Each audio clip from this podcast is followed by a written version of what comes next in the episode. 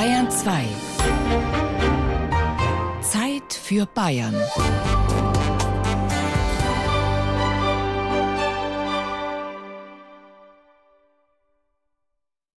Heute mit Erna Raps und einem turbulenten Kapitel aus der jüngsten Zeitgeschichte. Ein halbes Jahrhundert nach den 68er Studentenprotesten hält die Diskussion immer noch an, wie eine anfänglich kleine elitäre Bewegung einen solchen gesellschaftlichen Umbruch auslösen konnte. Das Aufbäumen gegen Moral und Politik war nicht nur ein großstädtisches Phänomen. Thies Marsen beleuchtet in seiner Sendung über die 68er die Rolle der bayerischen Provinz, für manche eine Überraschung.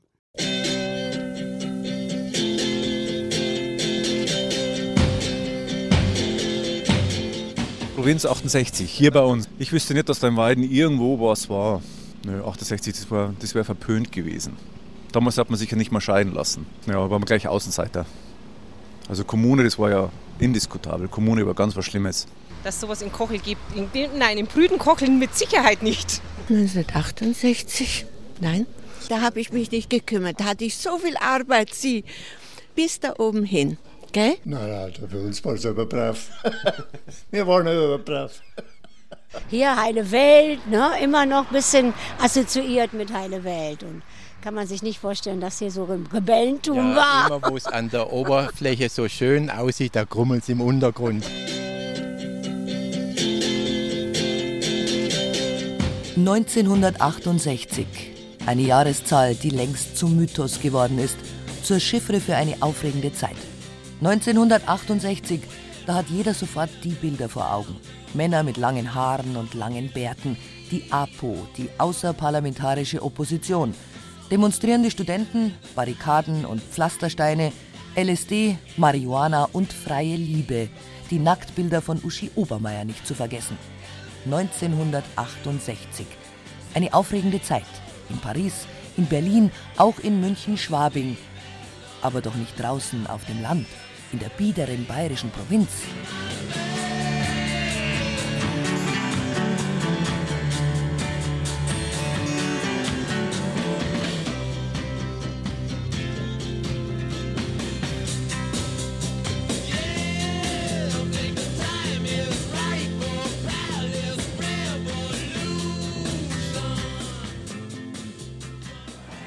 Wenn ich das wüsste, warum mein Haar so ist. Es wächst so dicht, so schnell, fast kriminell. Mein Haar wächst pausenlos, frag nicht, warum denn bloß. Die Haare wuchsen und wuchsen. Beatles, Rolling Stones, Kings, das waren natürlich die Idole vom äußeren Habitus her, auch von der Musik, ja klar. Lange Haar und Ding, das, aber das war nicht nur bei denen, die also da revolutionär gesinnt war, sondern es war quer durch der Aufstand der Jüngeren gegen die Kriegsgeneration. Wer will nicht mit Gammlern verwechselt werden, wir. Wer sorgt sich um den Frieden auf Erden, wir. Ihr lungert herum in Parks und in Gassen. Wer kann eure sinnlose Faulheit nicht fassen? Wir wir, wir. Aus einer Mitteilung des bayerischen Innenministeriums an alle Polizeidienststellen im Juli 1966. Unter Gammlern werden junge Leute beiderlei Geschlechts verstanden, die sich ein besonderes Aussehen geben, lange Haare, saloppe Kleidung, die sich darin gefallen, den äußeren Eindruck der Verwahrlosung und Bindungslosigkeit zu machen und die dem Müßiggang ergeben sind. Unser Lehrmeister war da noch sehr streng. Wir mussten jeden Montag antreten. Hat er geschaut, wie unser Haarschnitt ausschaut. Wer zu lange Haar hat, ist zum Friseur geschickt worden.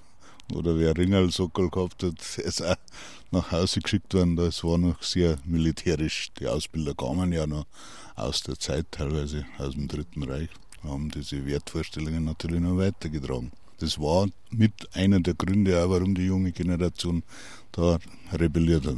Die Dinge, die uns interessiert haben, über die wurde nicht gesprochen. Die Vergangenheit unserer Eltern, die Zeit äh, des Dritten Reichs, Für mich war das eine große Lüge. Und deswegen haben wir dagegen tatsächlich etwas unternommen, indem wir jeder auf seine Art, ich auf eine nicht politische Art rebelliert haben. Bei Adolf hätten Sie so nicht herumlaufen können. Ich, ich kann Ihnen ja nicht sagen, nicht wahr? Das ist ja diese Demokratie. Wenn ich Ihr Vater wäre, wenn ich Ihr Vater wäre, ich würde Sie mit einer Heckenschere, würde ich Sie in die Mache nehmen. Ein Jahr Arbeitsdienst und die Haare wären weg. Ende 60er Jahre, da hat man ja für lange Haare noch Bastonade bekommen. Da wurde man ja noch irgendwo auf der Straße blöd angequatscht. Überall. Man wurde in Restaurants eigentlich nicht bedient. Deswegen sind wir auch im Pulk rumgelaufen. Einfach weil es sicherer war. So einzeln konnte da alles Mögliche passieren. Wer will weiter nur protestieren, bis nichts mehr da ist zu protestieren? Ihr, ihr, ihr. Da hat es ja sehr, sehr viel Krisenherde gegeben, Vietnamkrieg und, und die Friedensbewegung und Hippies und die Arbeiterunruhen weltweit. Da hat man sich ja in so einem Kontext gefunden. Ja. Das, keiner war eigentlich letztlich so ganz zufrieden oder ganz normal. Also das war wirklich so eine Stimmung vom Gefühl her, wir können was reißen, wir können die Welt vielleicht noch aus den Angeln heben, wir können wirklich noch was bewirken und das hat die Musik dazu gegeben, es hat die Kulturzentren dazu gegeben. Das war, ich mag jetzt nicht sagen eine Massenbewegung, aber, aber so, so eine Minderheitengeschichte war es nicht. Ja. Also da waren allgemeine Aufbruchstimmung. Ne?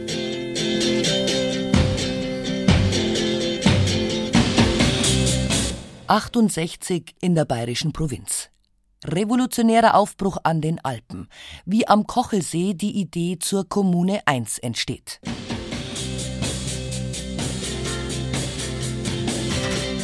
Ich weiß halt, dass wir eine Verwaltungsgemeinschaft sind und zur Kochel dazu gehören. Aber was jetzt der Kommune 1 bedeuten soll, Leider nicht, ne? Kommune 1 ist das von Lang, Langhans, genau, Berlin. Genau.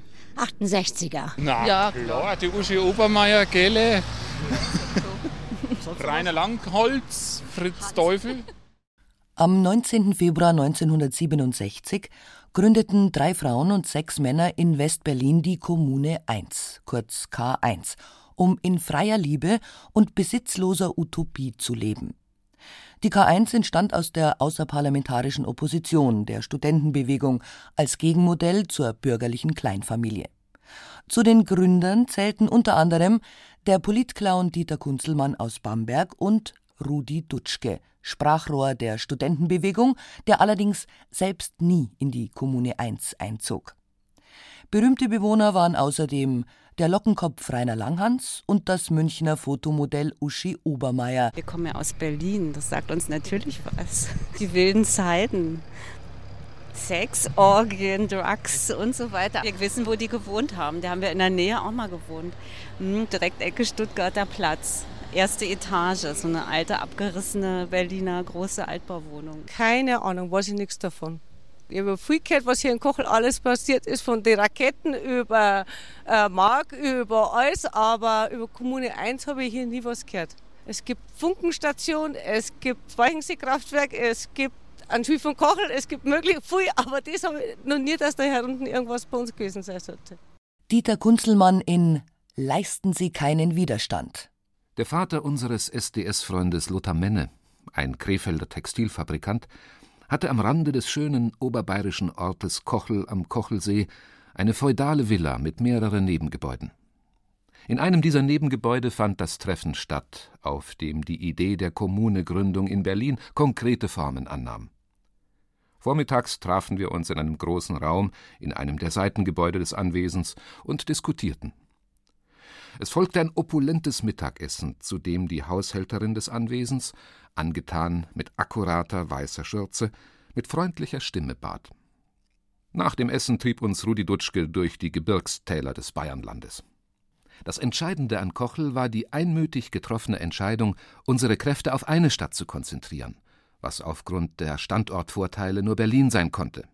Berlin war reif für ein Spektakel. Also das hätte ich nicht gedacht, weil ich glaube, wir sind ja eher ein konservatives Dorf und dass sowas hier gegründet worden ist, überrascht mich dann doch ziemlich.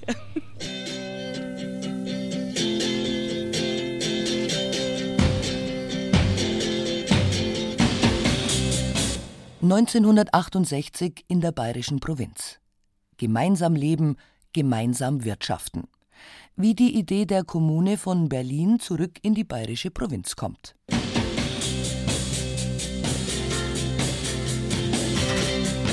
Das war im Februar 1968. Mit einigen hatten wir uns überlegt, dass es für die politische Arbeit eben auch konsequent wäre, wenn man das auch in Form einer Kommune weiterführt, in der man auch sozusagen das politische Ziel der Veränderung der persönlichen, privaten Situation versuchen kann und durchführen kann. Schon etwas nach dem Berliner Vorbild und haben dann nach einer geeigneten Wohnung gesucht und in München nichts gefunden. Und dann hat sich ergeben, dass man einen sehr schönen Bungalow mit großem Garten in Gröbenzell anbieten konnte. Reinhard Wetter, 1968 Student in München, heute Rechtsanwalt. Ein Kommunenmitglied sagt, okay, es werden alle Türen ausgehängt, es gibt keine Privatheit mehr, bis auf Klo sozusagen. Und alles gemeinsam, alles wird zusammengeschmissen, alles gemeinsam gemacht. Man hörte alles und das führte auch für mich jedenfalls zu ziemlich psychisch unerträglichen Situationen. Ich hatte damals gerade mich mit einem Mädchen hier in München angefreundet. Die ist dann auch mitten in die Kommune und die hatte dann auch ziemlich rasch dann wieder andere Freundschaften und in so einem Haus, in dem alle Türen ausgehängt sind, kriegt man natürlich nun alles im Detail mit. Und da muss ich schon sagen, allein das, da habe ich schon ziemlich drunter gelitten. Auch wenn ich sagte, okay, ich halte das nicht aus, ich finde es schlimm und ich würde am liebsten wieder raus, dann gab es natürlich endlose Gespräche darüber, äh, dass man einen Sprung machen muss und endlich aus seiner kleinbürgerlichen Besitzvorstellung raus muss. Und diese ganzen Geschichten, das lief natürlich ab.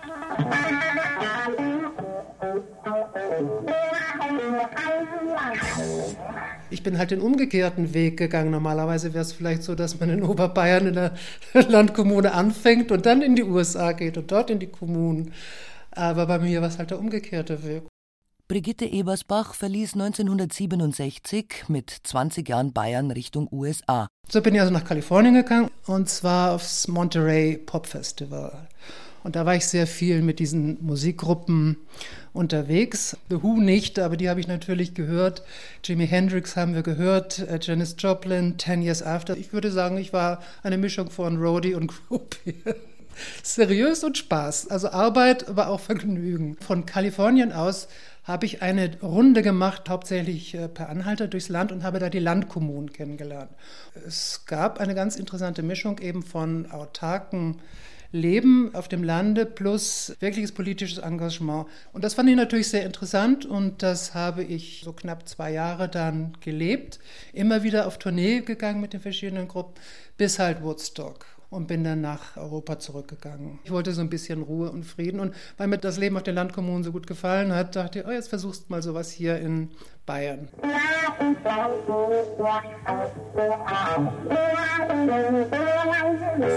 Angefangen habe ich in der Nähe von Landsberg, das war die erste, in die ich geraten bin, und habe mich dann von da aus äh, nach Niederbayern hinaufgearbeitet und dann wieder nach Oberbayern zurück.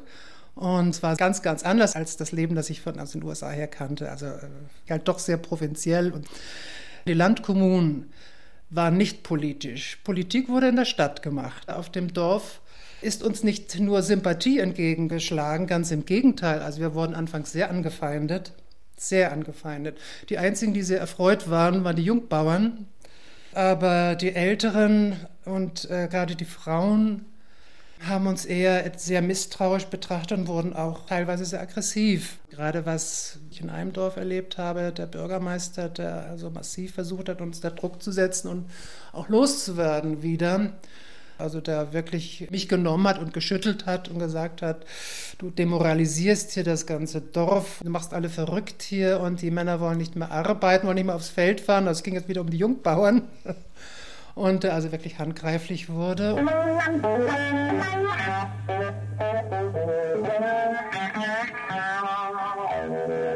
Es wurden natürlich Drogen konsumiert, das ist klar, auch auf dem Lande. Und es wurde auch, wie soll ich sagen, der freien Liebe gefrönt auf dem Lande. Auch da war es so, dass da auch die Männer den Ton angaben und die Frauen mehr oder weniger, die sich ja befreien sollten, sich halt haben von den Männern befreien lassen, soweit es im Ermessen der Männer lag. Wir haben, wie alle Frauen, gekocht, nur hatten wir halt nicht mehr Dr. Oetkers feine Küche, sondern das Haschisch-Cookbuch, was auch viel interessanter war natürlich. Wir haben es auch selbstverständlich angenommen, denn wir kannten es ja nicht anders. Kamasutra-Partys auf dem Land, das ist ganz was Herrliches. Da hat man wirklich den Kamasutra genommen, das Buch, und dann versucht, auf sehr gründliche Art diese Stellung nachzuvollziehen. Was natürlich alles andere als lustvoll war. Und deswegen glauben Sie ja nicht, da wilde Orgien und leidenschaftliche Szenen, also das, das, das war eher, kam selten vor.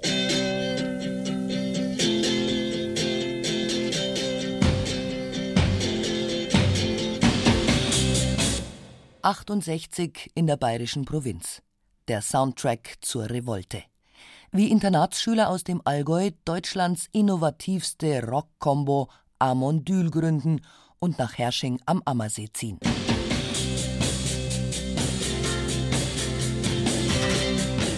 das war von allen die beste und die interessanteste und die spannendste. Wobei ich Amadül 1 natürlich, wenn ich mich recht erinnere, konnten alle mitmachen. Also jeder, der einen Triangel in der Hand halten konnte, konnte damit einsteigen und Musik machen. Und Amadül 2, die waren hochmusikalisch und die waren toll und äh, die fand ich sehr, sehr spannend.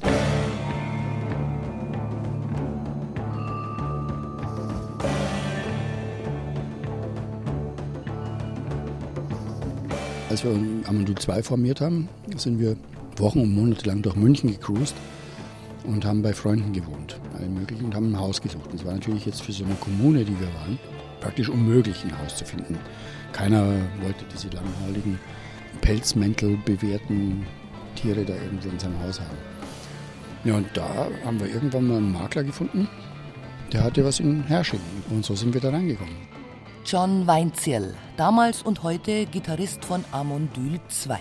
Wenn wir morgens raus sind, was wir morgen nannten, und sind dann, haben dann diese wunderschönen Boote auf dem See gesehen und keiner hat die benutzt und die lagen nur da, dann sind wir natürlich rausgeschwommen und haben uns da gesonnt.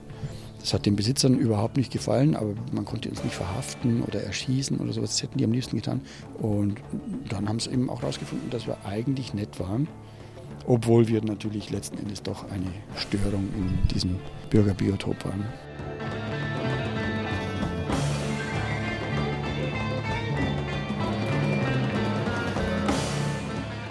Da gab es so eine, eine, Bewegung, die hieß Südfront.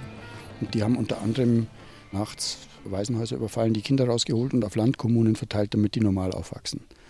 Und da waren wir mal dabei und haben den kleinen Peter, der war im Waisenheim, haben gesagt, das geht nicht, den holen wir da jetzt raus, der muss bei uns wohnen. Meine Mutter musste arbeiten, konnte sich nicht um mich kümmern und infolgedessen bin ich eben in ein Heim gekommen, in Feldkirchen. Und das war ziemlich schrecklich, weil da wurden die Kinder geschlagen und es wurde dann auch kurze Zeit später wegen Kindesmisshandlung geschlossen. Und aus diesem einen Extrem kam ich in das komplett andere Extrem. Peter Winter kommt 1968 im Alter von elf Jahren mit Mutter und Stiefvater in die Amondyl-Kommune nach Hersching. Also die ganze Amondyl-Gruppe, die haben mich da aus diesem Heim quasi rausgeholt. Und für mich war das natürlich toll, weil da konnte ich alles machen und hatte ein eigenes Zimmer, konnte, ja, im Keller, da war ja der Übungsraum. Die hatten ja so Winston-Verstärker, mal richtig Krach machen mit E-Gitarre und so, was für einen damals Elfjährigen einfach enorm war, ne? weil es ist ein Traum. Aber ich bin, glaube ich, den anderen auch ziemlich auf die Nerven gegangen. Der war in diesem Waisenheim total versaut und verbiestert. Das war wie ein Teufel, das Kind. Das haben wir rausgeholt und der ist natürlich erstmal bei uns aufgewachsen und hat Freiheit gesehen. Keiner sagt was, keiner schlägt ihn. Ich habe dann im Keller irgendwie Magnesium angezündet und fast das Haus abgefackelt oder eine Stinkbombe geschmissen im Wohnzimmer. Das der einzige Raum war, der warm war, weil es gab kein Geld und die haben kein Heizöl bestellen können. Der John Weinzel ist mir hinterhergerannt, wollte mir, glaube ich, ein paar runterhauen, aber ich war Gott sei Dank schneller da erinnere ich mich, gab es eines Tages diesen Vorfall, wo der wirklich wieder irgend so teuflische Scheiße abgezogen hat. Dann haben sich plötzlich ein Dutzend Langhaarige erhoben, mit breitem Grinsen, haben ihn gepackt, in die Badewanne getragen und mit kaltem Wasser eingelassen. Unter großem Gelächter. Das war dann alles andere als antiautoritär, aber so lief das da. War eh oft lästig, weil ich halt eben mit denen spielen wollte oder was machen wollte und die wollten nur ihre Ruhe haben. Es gibt ja sogar ein Lied für mich auf der Phallus Day Platte, der Chris geschrieben hat, der Kindermörder. Kommt auf und seht ihn euch an, das Haupt neu geschoren und lächelt noch. Frisch ans Herz ist leicht getan, hängt ihn auf den geilen Moloch. Wenn Ferien war oder Wochenende, bin ich manchmal mit auf die Gigs und habe dann Lightshow gemacht. Also sowas konnte ich halt da alles machen. Und ja, natürlich Krach machen. Heftiges Musizieren zu allen Seiten, heftiges Leben zu allen Seiten, heftiges nonkonformistisches Sein zu allen Seiten. Also es gab keinen festen Ablauf. Ähm, Mal hat man einen Ausflug gemacht, ist ganz weit weg. Es gab Konzerte, es gab Tourneen, gab alles Mögliche. Es gab Zeiten, in denen auch mal nur durchgehangen wurde. Also wo man dann wochenlang bis 5 Uhr, 6 Uhr morgens ging mit Musik, mit allem drum und dran. Und wo man halt dann erst um 4 Uhr nachmittags aufgestanden ist. Vor allem die Nachbarn, die haben sich immer nicht ausgekannt und haben immer gesagt, bei der Nacht, da ist so ein Lärm und alles, sie können nicht schlafen. Liesel Kreuz, Bildhauerin und Nachbarin der Amundyl-Kommune. Und dann ist der Peter eben immer raufgekommen, um mit meiner einen Tochter also zu spielen. Die Mutter hat sich natürlich nicht so kümmern können, weil sie da auch immer bei den Auftritten dabei war. Und die Jugendfürsorge, die haben eingeschaltet. Das ist dann eigentlich ziemlich problemlos gegangen, dass ich da die Pflegschaft gekriegt habe für den Peter. Wenn Ferien waren oder so, dann ist meine Mutter mitgefahren auf die Gigs. Und ich war da mit der Anka, die war ja noch ein kleines Baby, war ich dann alleine, also ein oder zwei Tage oder eine Nacht und habe die halt dann praktisch Fläschchen gegeben und gewickelt. Ich denke mal, da war ich wahrscheinlich selbstständiger als die. die haben halt geraucht und alles Mögliche eingenommen und das war für mich auch völlig normal das hat man halt so gemacht. Erst später wurde ich dann gewahr, dass das halt auch ja, gefährlich sein kann. Ne? Ähm, sowas ist vielleicht besser, man nimmt es nicht. es war einmal einer, der auf Acid, also LSD, der hat sich ständig die Hosen runtergezogen und zu onanieren angefangen, mitten vor allen Leuten. Und es sind ja ständig solche Dinge passiert. Schon mal angeredet, dass sie ihre Kinder mit denen da spielen lassen und so, gell. Da, naja, wie oft solche Leute sind, gell's. Oder dass jeder auch mit der Kleidung, mein Gott. Ich denke mir immer, mein Gott, wenn es dem so gefällt, dann soll er es halt so machen, oder? Es tut ja mir nicht weh. Da waren ja viele Frauen, die nackt rumgelaufen sind. Ich habe mich immer total geschämt eher da. Das waren meistens so die Gruppi-Frauen halt, ne, die halt dann mehr oder weniger nur in Unterhose im Wohnzimmer saßen. Das fand ich jetzt auch nicht schlimm. Schlimm für mich war eher, wie die Männer mit den Frauen da umgegangen sind. Also Frauen waren Zähne damals. Guck mal den Zahn da. Und wenn die nicht mitmacht, dann ist sie eine Spießerin.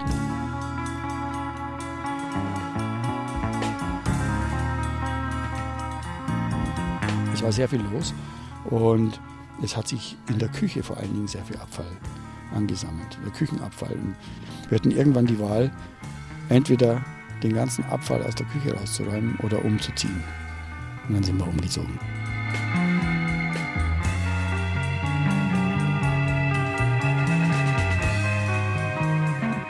Ja, da gibt es auch dieses große Schloss Kronwinkel. Wenn man dann nach Landshut fährt, sieht man das dann. Auf der einen Seite ist dieses Schloss Kronwinkel und auf der anderen Seite dieses hochherrschaftliche Haus, in dem wir da gewohnt haben. Ich glaube, 28 Zimmer hat es gehabt. Und das war natürlich ein Traum damals. Wir haben sogar in Kronwinkel dann Sachen erlebt. Da hat die Polizei mal so eine, eine größere Durchsuchung, ich weiß nicht mehr, um was es ging. Ich glaube, die haben immer Waffen gesucht, weil sie immer dachten, wir wären böse. Und da war es wieder mal so weit, irgendwie um 4 Uhr in der Früh, stürmt jemand rein, hält mir eine Knarre in die, ins Gesicht und schreit Maul halten und liegen bleiben und irgendwas. Und man wusste überhaupt nicht, wer das ist. Und da habe ich dann auch erstmal geschrien, Vorsicht, Angriff im Haus, äh, jemand mit einer Knarre. Die ich dann auch gleich erstmal auf den Kopf gekriegt habe.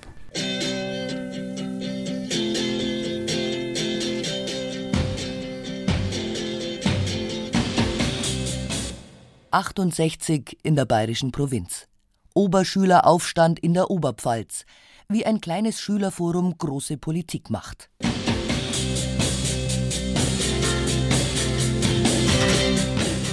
Also wir sind hier am oberen Markt der Stadt Weiden, direkt vor dem alten Rathaus, ein Renaissancebau. Man kann von der Treppe herabsehen und hier hat 68 eine Demonstration stattgefunden und wurde Protest getan gegen den sowjetischen Einmarsch in Prag. Wolfgang Herzer, 1968 Schüler am Augustinus-Gymnasium in Weiden. Das Schülerforum aus Weiden war hier sehr initiativ, wenn nicht sogar der Hauptinitiator für diese Demonstrationen. Die alle möglichen Gruppierungen haben sich zu dem Thema versammelt und dann gab es Reden von der Treppe herab. Also es war schon für die Stadt ein besonderes historisches Ereignis für mich natürlich total beeindruckend, dass meine Klassenkameraden, also die kleinen Davids, hier so ein Goliath-mäßiges Projekt auf die Beine stellen können. Meine erste Demonstration, an der ich teilgenommen habe, äh, das war also im August 1968 und äh, da ging es gegen den Einmarsch der Sowjets äh, in der GSSR. Und damals war eine riesen Kundgebung vom alten Rathaus in Weiden. Karl Bayer, 1968 Gymnasiast in Weiden, genannt Che. In Weiden zwar insofern als äh, Gymnasiasten äh, vom Augustinus-Gymnasium das Schülerforum Weiden gegründet haben. Die haben also eine eigene Zeitung rausgegeben, die hat also Forum geheißen. Und äh, die hat halt damals so 1967 äh, Aufsehen erregt, weil sie sich natürlich zu Themen wie äh, Sexualität, Kirche und Vietnam geäußert haben. Und das hat natürlich in so einer kleinen Provinzstadt wie Weiden hat das natürlich schon für Furore gesagt, ja. Es war halt äh, in diesen Jahren noch etwas völlig ungewöhnlich, dass man an wichtigen Persönlichkeiten der Republik auch kritische Töne loslässt und gerade noch von Schülern.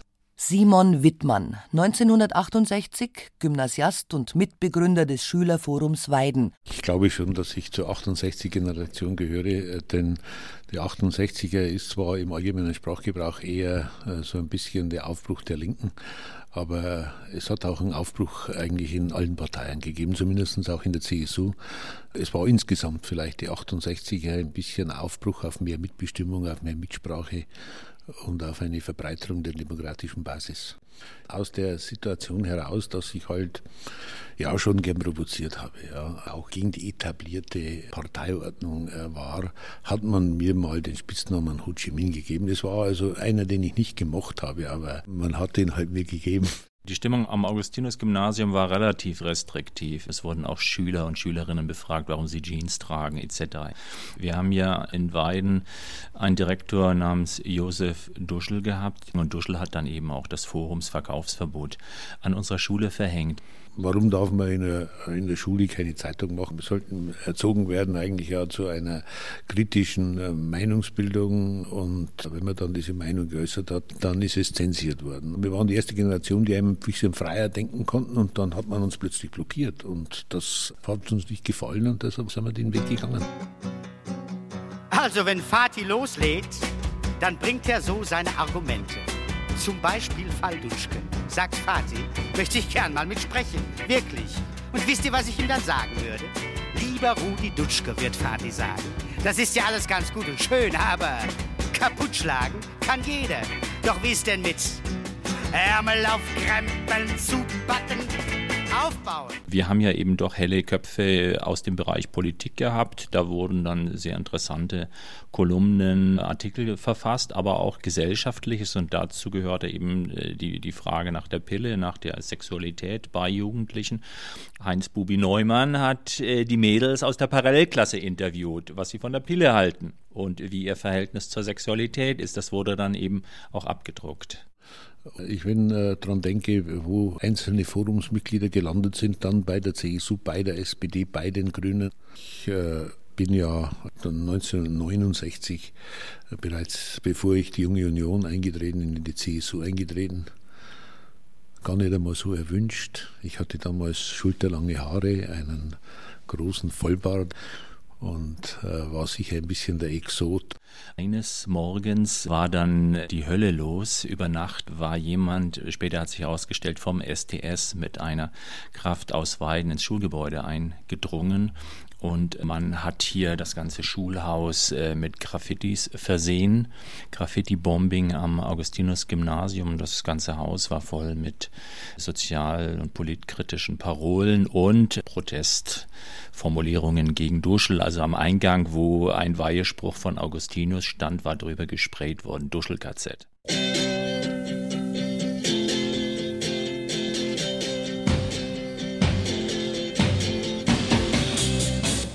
68 in der bayerischen Provinz. Häuserkampf der Roten Garde. Wie in Töging am Inn das erste Mal in Bayern ein Haus besetzt wird.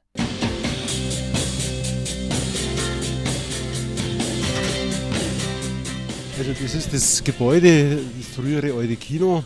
Das stand schon seit Jahren leer und der Besitzer hat, glaube ich, gerüchteweise immer darauf spekuliert, dass er mal ein Nachtlokal da reinbauen darf, das von der Stadt nicht bewilligt worden ist. Daraufhin hat er sich auch nicht besonders darum gekümmert und als wir dann das Gebäude besetzt haben, 1972 im Juni, ist uns das zugute gekommen, weil er einfach auch keinen Räumungsantrag gestellt hat. Franz Lichtenwimmer, damals Lehrling und Hausbesetzer in Töging. Wir werden vielleicht so 20, 25 gewesen sein und die handwerkliche Fraktion von uns, die hat halt dann geschaut, dass Fenster reinkommen, dass eine Tür reinkommt und die künstlerische Fraktion hat dann gleich die entsprechenden Parolen innen angebracht und so hat halt jeder seinen Beitrag dazu geleistet. Unter anderem mit Che Guevara, gell, das war dann irgendwie auch wichtig. Und daraus ist so dann diese Hausbesetzer-Szene geworden, jahrelang schon vor Hamburg. Und das hat in Thüringen sicher Aufregung ausgelöst. Das war ja der Stadterhebungsjahr 1972. Das ist ja ein schöner Umzug in der Stadt gewesen und da sind wir auch da vorbeimarschiert an diesem besetzten Haus. Erwin Schmitzberger, damals DGB-Jugendsekretär und JUSO-Vorsitzender in Töging, lange Jahre SPD-Stadtrat, lebt heute noch in Töging. Also es war bei den Bürgern schon eine ärgerliche Stimmung, dass Töging plötzlich da mit der Roten Garde und mit solchen Sprüchen konfrontiert worden ist. Also auch die örtliche Zeitung und die überörtlichen Medien, die darauf aufmerksam waren, sind, hat Thüringen da in ein Licht gebracht, das die Thüringer Bürger so nicht wollten. Rot, rot, rot, die Fahne ist rot und rot ist dein Kleid. Rot sind die Narben vergangener Zeit. Rot noch das Pflaster, wo ohne Sorg lag. Und rot sind die Rosen vom Bundestag. Rot, rot, Herren sind in Not. Damals aus dieser 68er Zeit raus ja, waren ja verschiedenste Gruppierungen da. Es gab die Hippies, es gab die Aussteiger, es, es gab so die ganzen kommunistischen Fraktionen, die anarchistischen Fraktionen. Und äh, die haben sich halt da einfach alle zusammengefunden in dem Raum. Und es waren halt die ganzen Unzufriedenen, die halt mit der bestehenden Gesellschaft wenig oder nur partiell was anfangen haben können. Und die haben im Bambule halt alle einen Platz gehabt und haben sich ganz wohl gefühlt drinnen. Komm zur Molotow Cocktail Party, Cocktail Party, Cocktail Party und bring ne Tüte Dynamit mit. Denn zur Molotow Cocktail Party, Cocktail Party, Cocktail Party bringt man statt Blumendynamit mit.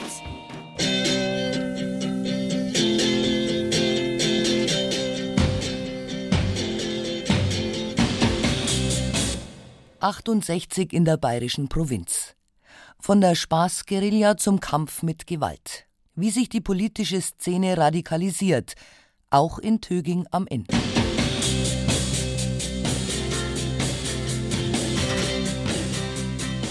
Meine Eltern sind abends von der Veranstaltung zurückgekommen und da oben im ersten Stock ist ja unsere ehemalige Wohnung. Wir halt dann sich schlafen gelegt haben und in dem Moment, wo das Licht erloschen war, kamen dann sozusagen die Werfer nach vorne und haben hier bei uns die Scheiben eingeworfen. Es wurden zuvor in der evangelischen Kirchengemeinde die Scheiben eingeworfen, beim katholischen Pfarrer und beim damaligen Rektor der Schule 2. Maximiliane Saalfrank, Tochter des langjährigen Töginger SPD-Bürgermeisters Maximilian Saalfrank, heute Journalistin in Töging. Das war natürlich ein unglaublicher Lärm. Ich war damals acht Jahre alt und meine Mutter hat mich beruhigt und hat mich wieder zurück ins Bett geschickt. Aber am nächsten Tag früh morgens war dann die Kripo da und ich stand dann in der Küche und habe den Scherbenhaufen gesehen und diese Pflastersteine und kann mich auch erinnern, dass da, glaube ich, irgendein Papier drum war. Also es, glaube ich, war irgendwie so ein Pamphlet, das, glaube ich, haben die mit reingeworfen. So Imperialismus, irgendwie so taucht das Schlagwort auf und Anlass des Anschlags war ja das Buffet zur Stadterhebung, das von Käfer gemacht wurde. Und der Käfer war eben sozusagen äh, der Reibepunkt. Was sich für mich an dem Tag verändert hat, war einfach, dass ich mich nachts furchtbar gefürchtet habe und mich mit einem Hammer bewaffnet habe. Und für mich waren eigentlich meine kindlichen, behüteten Nächte dann vorbei. Es hat sich dann die ganze politische Szene radikalisiert und so haben sie ja vielleicht in Tübingen welche radikalisiert. Das war aber dann eigentlich keine gemeinsame abgesprochene Aktion. Subversiv waren wir natürlich immer gern. Also das ist ein schöner politischer Charakterzug, finde ich. Aber kriminell soll man halt nicht sein dabei.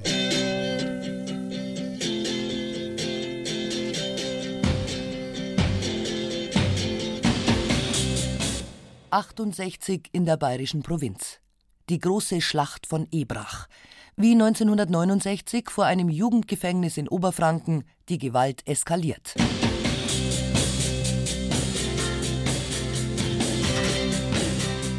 Es war eine kleine Sache, zum Beispiel Aktion gegen Fahrpreiserhöhung beim Münchner Verkehrsbetrieb, was wir unsozial damals fanden.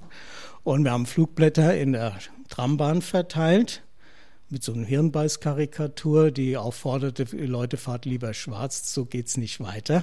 Und haben natürlich für das Flugblattverteilen keine Farbkarte gelöst. Wir wurden wegen Beförderungserschleichung verurteilt. Also nur so als Beispiel, wie absurd es zum Teil war. Reinhard Wetter, damals Student und Politaktivist in München, heute Rechtsanwalt. Die Hauptsache, weswegen ich verurteilt war, war dann eine Demonstration gegen die Militärdiktatur in Griechenland vom griechischen Konsulat. Ich hatte also einen Stein gegen das Haus geworfen. Es ging, glaube ich, ein Klofenster dadurch kaputt. Das war alles. Das wurde dann auch ziemlich rasch angeklagt und in der ersten Instanz beim Amtsgericht Jugendgericht wurde ich von einer sehr als streng bekannten Jugendrichterin zu einem Jahr Gefängnis ohne Bewährung verurteilt, mit dem Ergebnis, dass ich, äh, weil es ohne Bewährung war, dann nach Ebrach gebracht wurde. Und ich war eigentlich der Erste aus München, der als Student tatsächlich ins Gefängnis musste. Es war eine interessante Erfahrung. Ich habe ja darüber dann auch ein Buch geschrieben. Aber ich muss sagen, äh, ich wollte das nicht noch einmal. Ich habe jede Gelegenheit genutzt, dass man irgendwas machen konnte. Ich bin sogar in den Gottesdienst gegangen, sonntags, damit ich nicht in der Zelle sitzen muss. Habe Bastelkurse gemacht, habe Schreibmaschinenkurs gemacht und lauter so Zeugs. Dann kam ja eben Sommer, Hochsommer war das, dieses sogenannte Knastcamp Ebrach was wirklich zu einem großen Aufsehen in der Presse geführt hat. Flugblatt des Zentralrats der umherschweifenden Haschrebellen. Kommt zur roten Knastwoche nach Ebrach. Ab 15.07. treffen sich auf dem ersten Knastcamp in Ebrach alle Landfriedensbrecher, Aufrührer und Rädelsführer. Im Jugendgefängnis von Ebrach sitzt seit mehreren Monaten Reinhard Wetter. Aus Angst vor Solidaritätsaktionen verlegte man ihn aus München in das Bauernkaff Ebrach zwischen Bamberg und Würzburg. Also tragen wir die Unruhe von den Städten in die Dörfer. Mit dem Joint in der Hand, Revolution auf dem Land. Das Landratsamt hatte ja da so ein Zeltverbot erlassen, sodass die Leute also nicht ihr großes Versammlungszelt und Schlafzelt aufbauen konnten und da etwas in der Gegend herumkampierten. Aus diesem Grunde kam es auch zu dieser Protestaktion von ihnen dann beim Landratsamt Bamberg, wo sie das Landratsamt gestürmt haben. Aber das waren alles so ein bisschen so Verzweiflungstaten. Ebrach war ja damals die berühmte Schlacht von Ebrach. Boulevardmäßig gesagt, Langhaarige gegen Dorfjugend, gegen Polizei und so weiter. John Weinzierl, Gitarrist von Amondyl 2. Die Politis haben das alles organisiert. Und wir waren auf dem Weg nach Hamburg auf ein Konzert und haben gesagt, wir kommen vorbei und spielen. Und da gab es in der Nähe von Ebrach dieses Camp in den Wäldern irgendwo, das wir auch gesucht haben. Und plötzlich sehen wir winkende Leute, irgendwelche Leute, und wir bleiben stehen, machen die Türen auf und schon fliegen die Fäuste rein uns in die Fresse. Die proletische Jugend Ebrachs haben gesagt, die mischen wir auf und sind dann im Pulk in zwei, drei, vierhundert Leute sind die hoch und haben das Lager gesucht und wollten die alle aufs Maul hauen. Dass das so eskaliert ist, hat eigentlich damals Polizei, Landratsamt und so äh, zum Teil mit zu verantworten. Die Bevölkerung war sehr aufgehetzt, wie man auch in Zeitungen ja lesen konnte, und wollte die, die Leute ja am liebsten also zusammenschlagen, lynchen und sonst was. Wir sind dann irgendwann durchgekommen zum Lager und da ging aber ein Riesengefecht dann los. Die große Schlacht von Ebrach. Und das war ja schon so diese Erfahrung, die Todesangsterfahrung, wenn man da in einem Busch drin sitzt und da gehen 20 von denen vorbei und man weiß genau, wenn einen die erwischen, wenn man niesen muss, wenn einen die erwischen, dann gibt es ordentlich vielleicht sogar den Tod.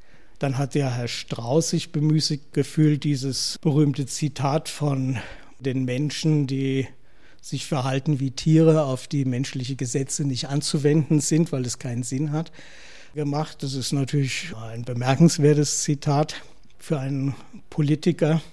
Telegramm von Bundesverteidigungsminister Franz Josef Strauß an den bayerischen Ministerpräsidenten Alfons Goppel. Diese Personen benehmen sich wie Tiere, auf die die Anwendung der für Menschen gemachten Gesetze nicht möglich ist, weil diese Gesetze auch bei Rechtsbrechern noch mit Reaktionen rechnen, die menschlichen Kreaturen eigentümlich ist.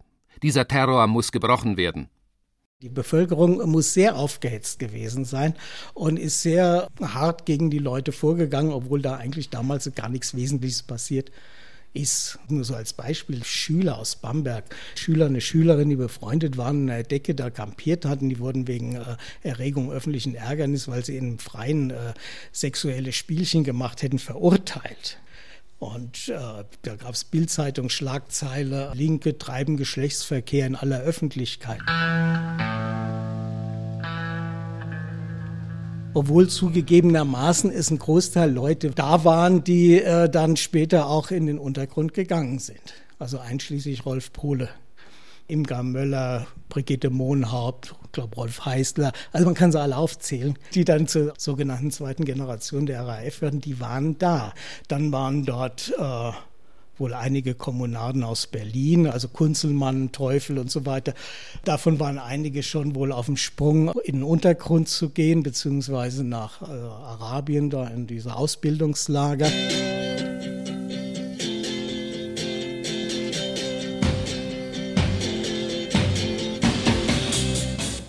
68 in der bayerischen Provinz. Politik mit der Knarre in der Hand? Wie die Rote Armee-Fraktion auch bayerische Politaktivisten in ihren Bann schlägt.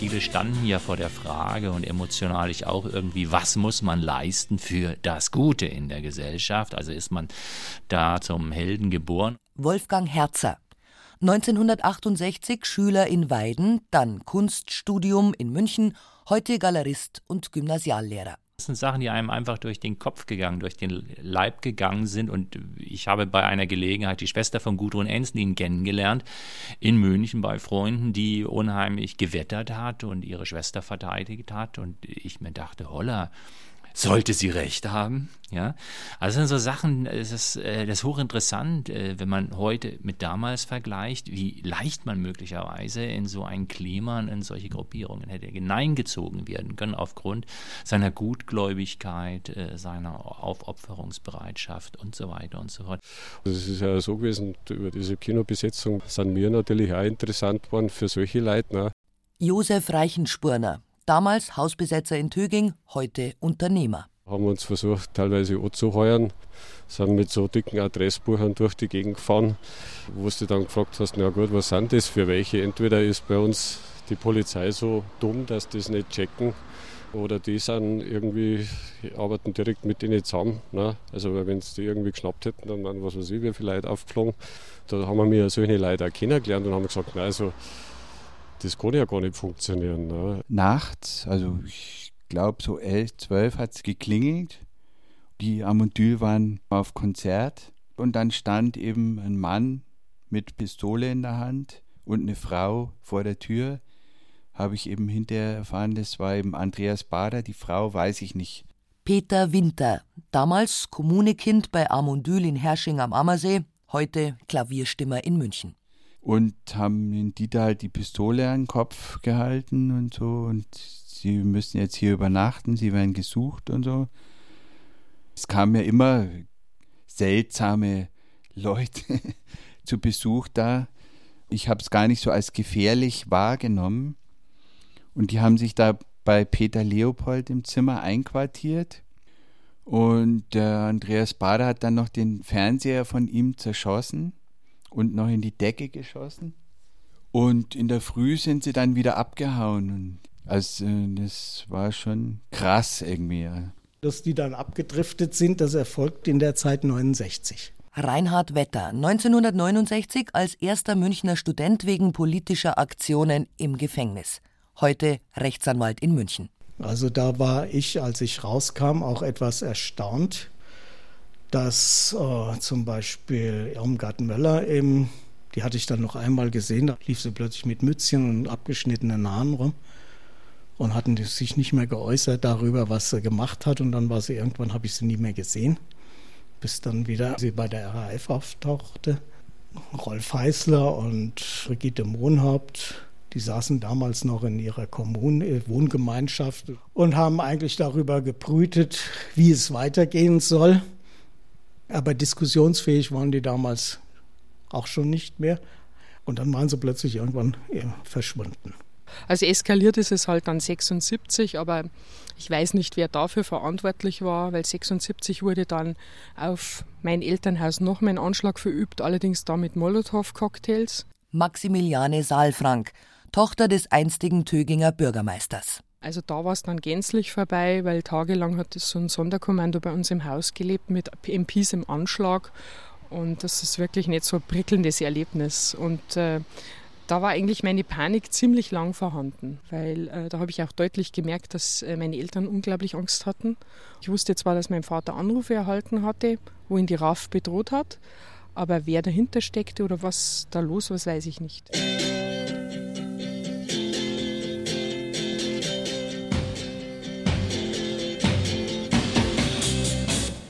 »68 in der bayerischen Provinz. Der Traum ist aus.« was von der Revolte übrig geblieben ist.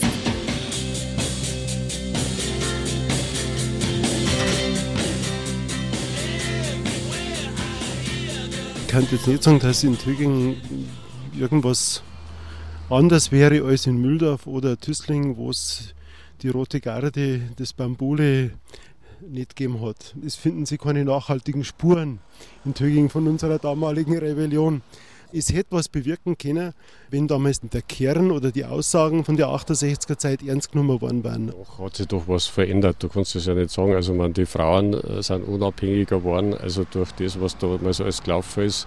Oder wenn du heute schaust, wie die Väter sich um die Kinder kümmern, das war zu unserer Zeit noch nicht normal. Du kannst ja nicht sagen, dass die 68er nichts bewirkt haben.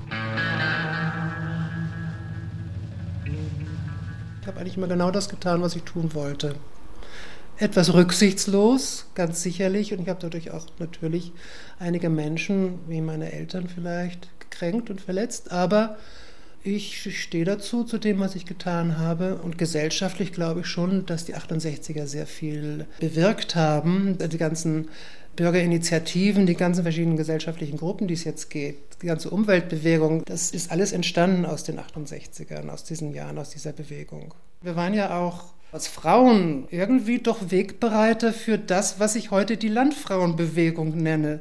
Dass die Frauen also ganz autark ihre Sache gefunden haben und machen und sei es jetzt Kuchen backen oder weben und stricken und dann eigenhändig auf den Märkten verkaufen. Und das haben wir damals eigentlich angefangen.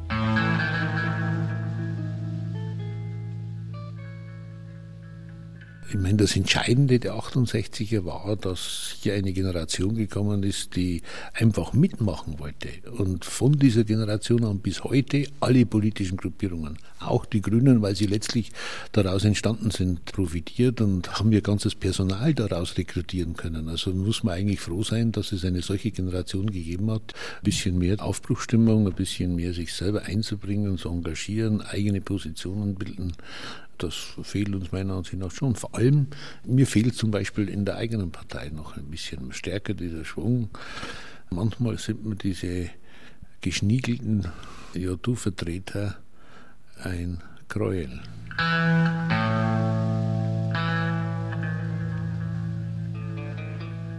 Früher war es halt wesentlich bunter. Da war einer im Anzug und einer in bonbonrosa Pumphosen.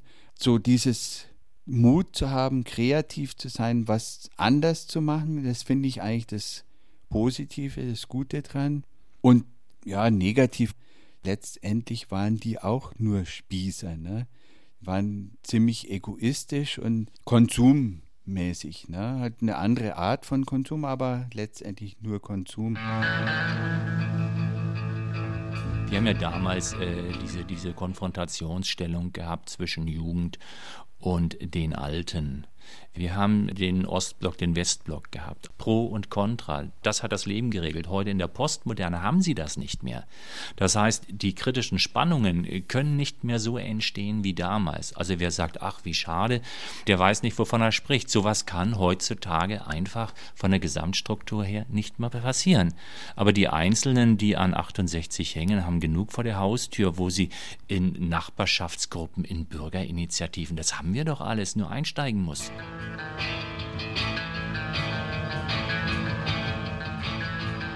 Meine Lebenseinstellung hat sich gewandelt hin zu dem, dass ich sage, okay, das große Ganze reißen da immer nichts mehr, das wird nicht mehr so, wie wir es wollten. Es geht ganz im Gegenteil, sogar noch viel drastischer in eine Richtung, wie wir es nicht haben wollten. Aber man kann natürlich im Kleinen immer noch für was kämpfen, man, man kann für was Lebenswertes eintreten. Ob das jetzt der Umweltgarten ist, ob das jetzt ein besserer Kindergarten ist, ob das eine freiere Schule ist oder ein Gemeinschaftszentrum oder was auch immer, das lohnt sich. Ja. Für was Menschliches, für was Humanes, für was Soziales eintreten, das ist äh, immer noch wichtig und gut.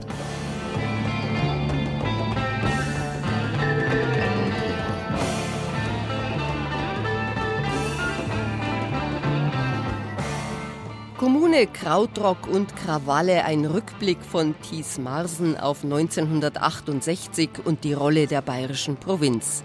Es sprachen Conny Glogger und Heinz Peter.